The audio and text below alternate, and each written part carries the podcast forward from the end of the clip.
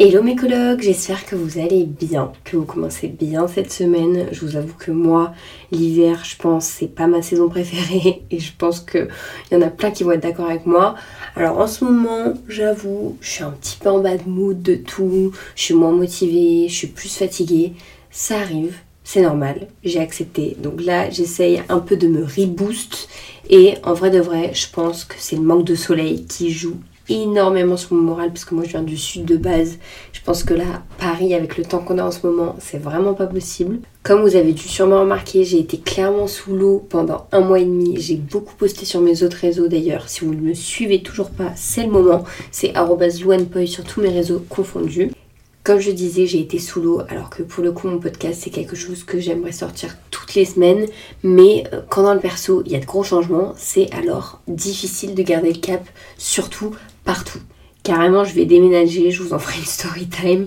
Vous êtes vraiment pas prêts. D'ailleurs, j'avais expliqué dans une story IG parce que j'avais fait une FAQ il y a quoi une semaine de ça euh, où on me disait pourquoi tu postes moins etc sur ton podcast euh, des fois tu fais des pauses genre de deux semaines trois semaines en fait j'expliquais tout simplement que je voulais toujours de la qualité sur mon podcast car en fait c'est clairement mon petit baby donc c'est compliqué pour moi de sortir, pour sortir quelque chose. Quand je veux sortir quelque chose, je vais être satisfaite à 1000%. Et souvent, en plus de ça, c'est des sujets qui me touchent au plus profond de mon être. Euh, en fait, je parle de ma vie perso, ultra perso. Alors, même si ça fait du bien, c'est dur de trouver les bons mots pour chaque chapitre. Franchement, c'est compliqué et je veux faire ça sans être maladroite et surtout en vous aidant en retour. C'est le but d'être colocataire en fait. Donc un jour, je vous promets, je vous ferai un épisode sur la pression que je me mets solo. Et en fait, tellement je me mets de la pression, bah, du coup, je vous sens rien. Je sais pas si vous connaissez euh, ce genre de sentiment, genre tellement que tu te mets la pression, bah, du coup, tu enlèves toutes tes responsabilités. Bref, un jour, je vous en ferai un épisode, c'est sûr. Mais en tout cas, j'espère que vous allez me pardonner, que vous m'en voulez pas. Je pense que vous comprenez de toute façon dans cette petite colloque. Je suis avec Sully, donc si vous entendez des bruits de bouche, c'est normal. Aujourd'hui, je vais vous parler d'un sujet qui m'a particulièrement touchée l'année dernière. Ça a été pas facile du tout pendant une période, surtout sur le plan professionnel. Et comme vous l'avez bien lu dans le titre, je vous parler de l'anxiété sociale. J'ai la voix un peu enrouée là, je sais pas ce qui se passe. Bref. Alors pour ceux qui ne connaissent pas, euh, je vous ai trouvé la définition pour que ce soit plus explicite. L'anxiété sociale, c'est également connu sous le nom de phobie sociale. En fait, c'est un trouble mental caractérisé par une peur intense et persistante des situations sociales. Donc en gros, les personnes atteintes d'anxiété sociale éprouvent euh, une angoisse excessive lorsqu'elles sont confrontées à des interactions sociales telles que parler en public, rencontrer de nouvelles personnes ou participer à des événements sociaux. Voilà, voilà. Donc encore un truc. voilà, voilà. Donc encore un truc vraiment pas fun qui me caractérise. Mais si j'en parle aujourd'hui, c'est surtout parce que ça va beaucoup mieux et que j'ai surtout trouvé des solutions qui peuvent aussi vous, vous aider. Les symptômes de l'anxiété sociale, ça peut varier selon d'une personne à l'autre. Moi, par exemple, c'était une augmentation de la fréquence cardiaque et des tremblements. Et surtout, je me sentais super, super oppressée. Mais il peut y avoir plein d'autres symptômes plus ou moins graves. Je me suis donc beaucoup renseignée sur le sujet et certains symptômes peuvent être si graves qu'ils affectent considérablement la vie quotidienne. Donc, ça peut entraîner soit un isolement social, soit une détresse émotionnelle, soit les deux. Donc les causes exactes de l'anxiété sociale, c'est pas entièrement compris par la société, même scientifiquement en vrai. J'ai surtout décidé de faire de ce podcast parce que en fait, ça doit être légitime et non stigmatisé d'avoir de l'anxiété. Je trouve qu'on en parle très très peu et même je trouve que c'est limite une honte des fois de pas être sociable ou d'être timide dans la société.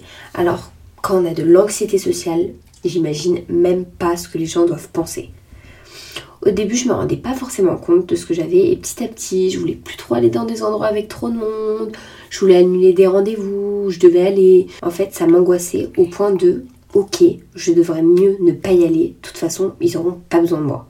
Et je me trouvais toutes les excuses du monde, mais je me disais pas une seule seconde que c'était mon anxiété sociale qui me mentait à moi-même tout simplement. Et en fait, petit à petit, je commençais à comprendre. Et en fait, émotionnellement, ça a commencé à être compliqué, ça se dégradait, car en fait, au-delà de l'angoisse, je ressentais de la honte, genre de la culpabilité de ouf de pas avoir le courage de faire telle ou telle chose, de parler à telle ou telle personne. En fait, c'était devenu un vrai handicap et tu te sens capable de rien. Alors ça entraîne une baisse de l'estime de soi de ouf et ça a surtout détérioré ma confiance en moi petit à petit. J'avais tout le temps peur de pas être acceptée ou tout simplement d'être jugée euh, négativement par les autres. En fait, c'était surtout le regard des autres qui était problématique toujours, mais vraiment toujours, c'était la règle.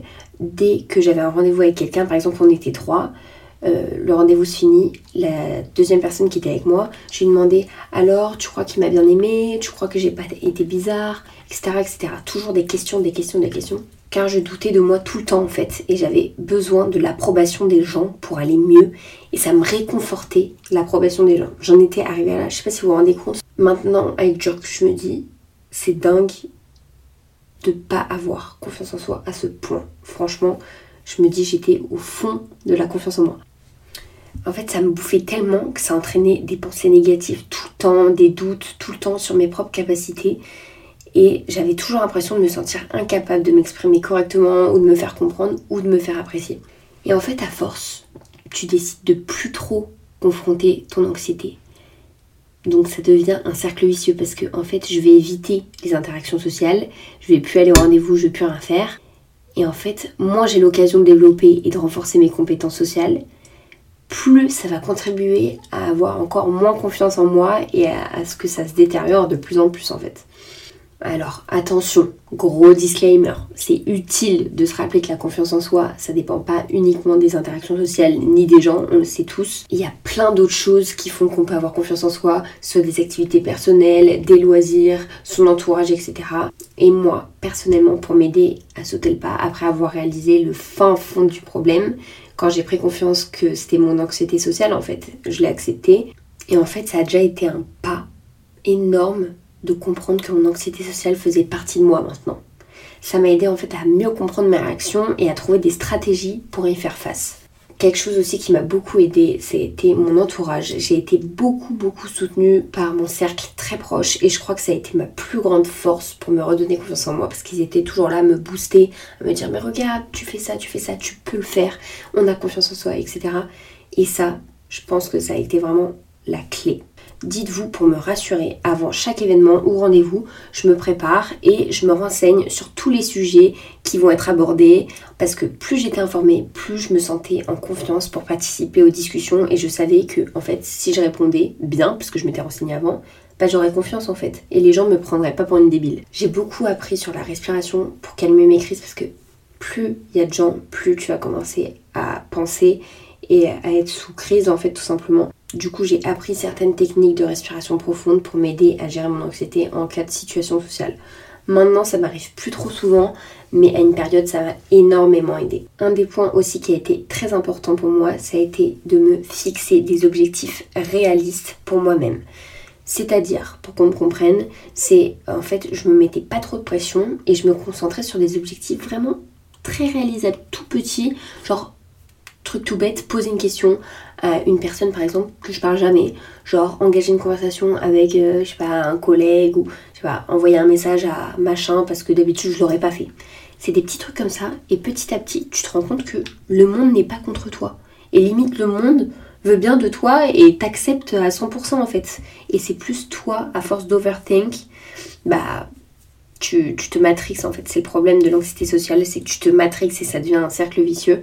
Et c'est pour ça que je me fixais des objectifs pour que petit à petit je sortais la tête de l'eau. Rappelez-vous aussi que la gestion de l'anxiété sociale, ça peut prendre du temps et ça nécessite aussi de la pratique. Faut être vraiment patient avec vous-même. Moi, ça a été très long. Franchement, je pense que ça a duré au moins 6-7 mois avant que je sois vraiment à l'aise faut vraiment célébrer chaque petite victoire avec le temps. Tu verras, tu pourras développer des compétences pour gérer ton anxiété et tu vas te sentir beaucoup plus à l'aise dans tes relations professionnelles, même personnelles. Moi, personnellement, ça a été professionnel, surtout que ça a atteint. Mais personnellement, je sais qu'il y a des gens qui ne peuvent pas sortir à cause d'anxiété sociale, qui ne peuvent même pas aller au restaurant. Au début, j'avoue que je pensais que c'était parce que j'étais très très timide, petite, je levais jamais la main par exemple en classe, je parlais jamais aux gens, j'étais vraiment la fille réservée qui n'avait pas de potes et qui restait euh, sur le banc euh, solo quoi. Parce que en fait j'avais peur des gens.